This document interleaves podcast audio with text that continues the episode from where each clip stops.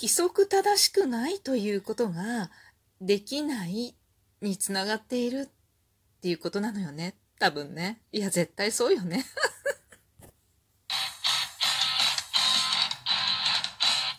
今日もなるようになるさ。こんにちは。アラフォー母ちゃんこと冬木玲です。この番組は私冬木玲が日々思うこと、本の朗読や感想など、暇もに配信している雑多な番組です。なんか今日、ちょっと声の調子がおかしいっていうか、裏返るんだよね。そういう時ない。これな、喉の劣化かもしれないってすごい思うんだけど。なんか、すごいね。これ喋ってると、ふって声が変な風に裏返るの。もう嫌だね。本当に。あんまり多分声をこう張り上げて喋るっていうことがないのかな？どうなんだろう？そんなこともないような気がするんだけどね。毎日毎日もう何やってるの？早くしなさいいい加減にしてとかっていうのはよく言ってるもんね。言うなって思ってるけど、言ってると思うんだよね。まあでもね、言うなって思ってる分、減ってると思うっていうことでね。まあそんなもんでしょ。えっと、今日はね、その規則正しいっていうことにすごく、あの、それがね、すごくできていないっていうことに、もう思い立ったっていうか、いや、前々から分かってたんだけど、何を思ったかっていうと、最近、長女がね、ちょっと起きにくくなってきてるのや、朝。で、うちの長女っていうのはもう我が家の目覚まし時計って言われているくらい、絶対にもう起きようと思った時間のね、目覚ましが鳴る前に、ふって目が覚める人なわけ。で、だから、なんかでもそれが、なんか、目覚ましがこうカチッって最初の、こう、多分鳴ろうとしてる時の、こう、機械の音なんだろうね。が鳴ってから目が覚めるとか、鳴る時に目が覚めて、ああ、鳴るとか思って止めるって言うんだよ。で、だんだんだんだん起きにくくなってきた。で、いつもいつも確実に同じ時間に、あの、休みの日でもね、関係なく5時頃彼女起きてたりとか、6時、遅い時も6時ぐらいとか、そんなんだったんだけど、確実に起きてるわけよ。それが最近、休みの日になると、お母さんちょっと明日は8時まで寝てようかなと思うとか言って、まあ8時まで寝てようかなと思って寝てるっていうところがまたそれもすごいなって思うんだけど、睡眠コントロールできてるある意味とか思って。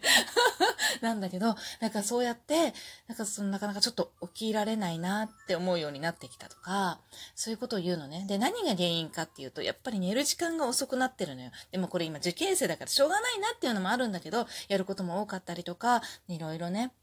なので、あとテスト前っていうのが、テストばっかりあるんだよね。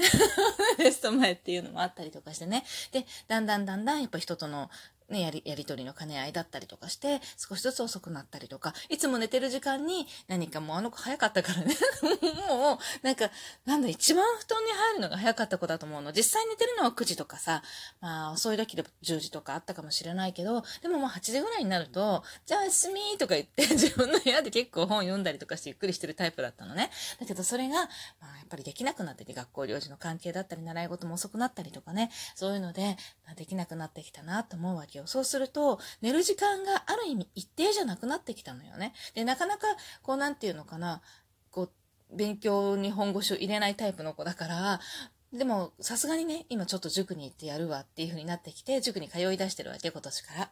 そうすると、やっぱり塾のある日は遅くなる。でも、ない日は早く寝たいわけよ、彼女はね。だから早く寝るっていうとね、寝る時間が一定じゃなくなったわけ。で、これが、もしかしたら、すごいネックだったんだろうなと思うの。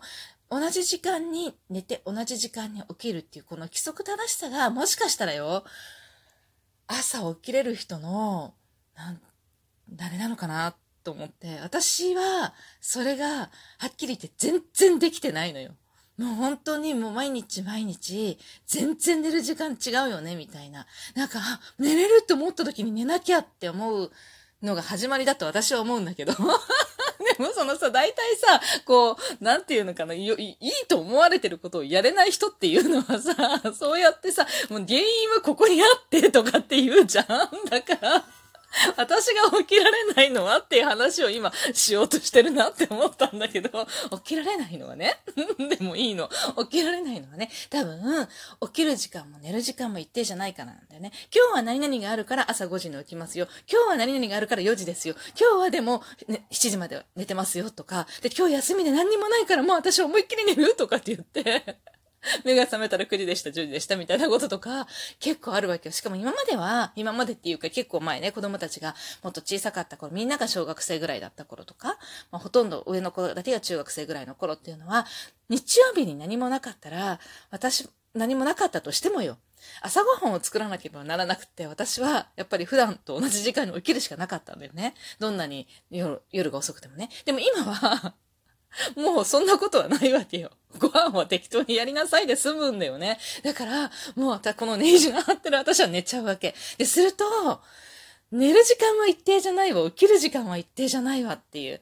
で、昼寝がもう昔は、昔はできなかったのよ。そのそうやって子供たちがほとんど小学生だった頃っていうのは、昼寝をしている時間なんてもう、かけらもなかったんだけど、今は、昼寝をする時間もあるんだよね。特に今年はさ、役員も1個だから、毎日役員の仕事があるわけじゃないでしょ？で、だから、今日はいけると思ったら、私は寝るのよ。で、そういう風にしてると、なんかね、もう本当に不規則にランダムに寝てるの。これだよね。これ、あ、ほんと、短いなら短いでいいのよ、ある意味。あの、慣れていくからさ、体って。あまりにも短すぎるのはダメだけどね。でも、だから、だけど、だけど、それがもう、全然、なんて言うんだろう。もうめちゃくちゃになってきたんだよね。なんだろう、何言ってるかわかんないの。一定に短くて、こう、規則正しいではなく、で、時間がさ、多少こう結構、まあ多少結構っていうかもう多少前後してても、でも、ある程度一定の時間寝てるっていうのが、まあ、まだ規則正しさにつながってると思うんだけど、それもないわけよ。ものすごい、もうなんか1時間だったりする日もあれば、なんかもうね、6時間とか7時間ぐらい寝てる日もあれば、っていう風にして、もうすっごい点でバラバラな生活を、結構長いことを送っていたなと思って、これが、本当に起きられない、この目覚ましがよ、ガタガタガタガタっていう目覚ましがよ、なって、もう、まあ、なったら、さすがにこの方々は今でも起きてるんだけど、あの、すごいしんどい。起こさら、ほら、トントンってされれば起きれる私だったのよ。こんなに起きれなくても、トントンとされれば起きれる私だったのが、それすらも、無理に、この振動が枕の下でガーッとかってなってても起きれないっていうのは、もう規則正しさがかけらもなくなっていることが、原因だなと。今更ながらに、はあ、何言ってんの？今更って思われるかもしれないけど、改めて気づいたのよ。気づいた？うん、気づいたのよ。だからね、やっぱ規則正しくすることを第一目標にして生きなければならないなって思った。本当にね、いやー、びっくりですね。こんなに、いや、振り返ってみて、いや、あんまりちょっと規則正しさがなさすぎるなって思っってたんだよね。心のどこかでは引っかかってたんだけど、もうでもちょっとでも寝ないと、みたいな。やっぱ寝ることが資本だよね。あ、食べることもだけど。体の、体の元気の源はさ、もう寝ることと食べることでしょって私は結構思ってる。もちろんなんか精神的なこう健康もね、いろいろあるけど楽しむこととかね。でも、やっぱ基本はね、食べて寝ないとってやっぱいつも思ってたから、まあ、食べることは大丈夫なのよ。ほっといてもするのよ。そこまで食べなくてもいいよって思うくらいにさ。だけど、寝ることはさ、時間がいるのよね。食べることって本当何かしながらでも食べられるんだけどさ、寝ることは何かしながら寝るとかできないじゃん。だからもうこれが一番問題でね、本当にね、いや、今後はちょっといろいろとできないわけじゃないのよ。いろいろと改めてね、やっていきたいと思います。それでは、最後にお返し投稿したいと思います。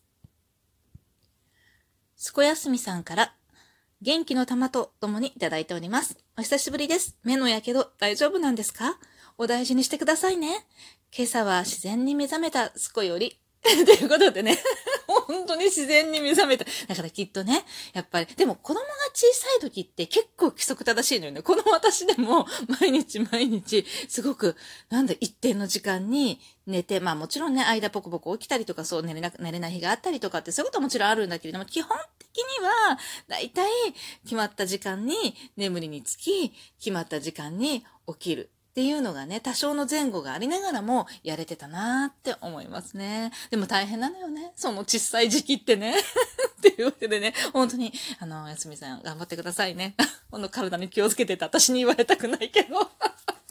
規則正しくですで。そう、目のやけどね、あれね、結構大変、大変でっていうか全然大変じゃなかったんだけど、結構長くかかって、4、5日は、なんかこう、ゴロゴロした感じっていうのがずっと残ってて、でも見た目何もないの。見たら、あんまりわかんないの。なんか、白くなってるような、なんかほら、ちょっとした水ぶくれみたいな時にちょっと白くなるじゃない？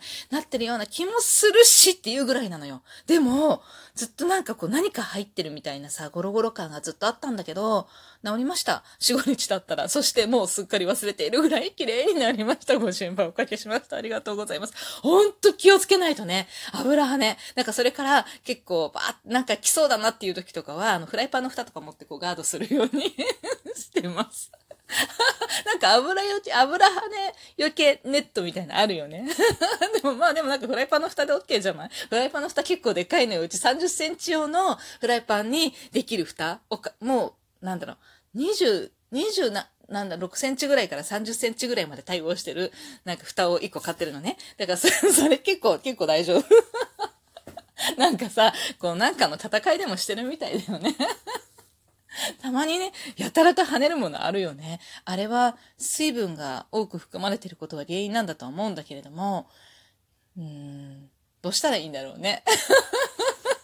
よく水を切ってからややってるよ。でもなんか、市販のやつとかさ、こう冷凍庫から出してポンって冷凍のまま入れてくださいってやつで、たまにすごい跳ねるやつない？あ、あれはさ、やっぱり霜がついてるってことなのかな？いや、でも買ってすぐだったり結構するんだよね。あ、それはちょっと溶けてたりとか。なんかいろいろね、でも多分水分が原因だよね。それ以外にもさ、なんか、ピーマンとかシシトウとかさ、そういう系ってたまにパンってくるときあるじゃん中に種が入ってるの。